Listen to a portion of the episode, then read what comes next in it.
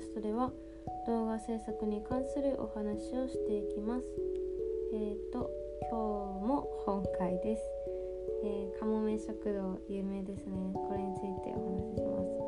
ちょっとポッドキャストの最初の冒頭で動画制作に関するとか言ってるんですけど本に関するやんって思うかもしれないですけどまあ全部ね自分のそういう考え方とかあの感性とかを作ってるものなので動画に関するんですよ。でえっ、ー、とかもめ食堂を読んだのも去年なんですよね私。なんかえいつの本だ？うん平成30年が初版あ平成30年じゃない平成20年。え？すごい昔。すごい昔でした。私平成7年生まれ成9年生まれです。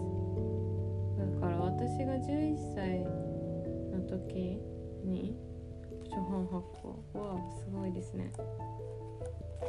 とはいこの本はまあ、ご存知の方も多いかもしれないですけど映画化もしてましたよね。私映画も見たことないんですけどなんかその昨日のパリに引き続き海外の生活がるようなね本を読みたいと思った時に一緒に買いました。でこれは国はどこでしたっけ？ノルウェー？フィンランドか。フィンランドでしたね。フィンランドに行った日本人。お二人の。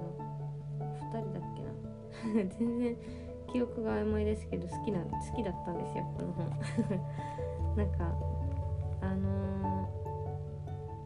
すっごいなんか淡々と自分の目の前にあるそういうそのレストランのね仕事とかをやってる女性とかなんかそれに感化されてなんか悩んでたけどなんか手伝いますみたいなとかなんか助け合ったりその地元の人の関わりとかなんかドラマチックな感じじゃなくていいです。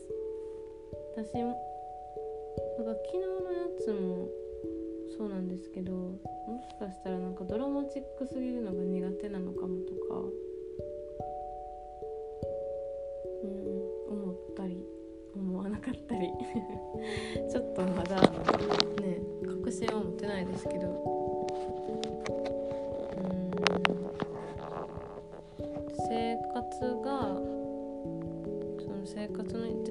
中での息遣いが感じられてでかつ異文化異文化感じられるのめっちゃ私にとって大事ですね。なんかはい。そうなんなんか多文化多文化共生じゃないですけどなんかいろんな文化が入り入り混じった環境がめちゃくちゃ好きなんですよ。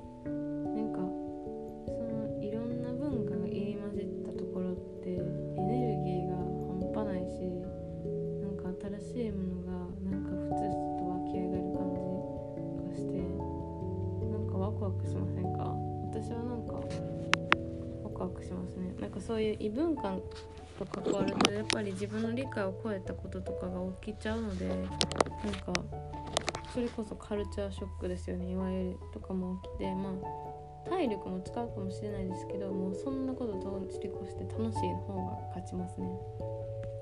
でまあねちょっと話は外れましたけどかもめ食堂を読んだことない人がもしいたら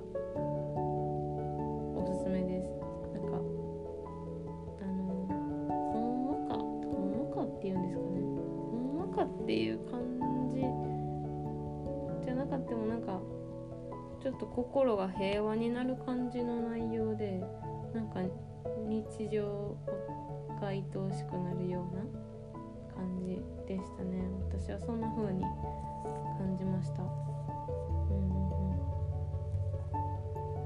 はいなんかあんまり本を読んだことない私の乏しい感想でしたが皆さん、聞いてくださってありがとうございました。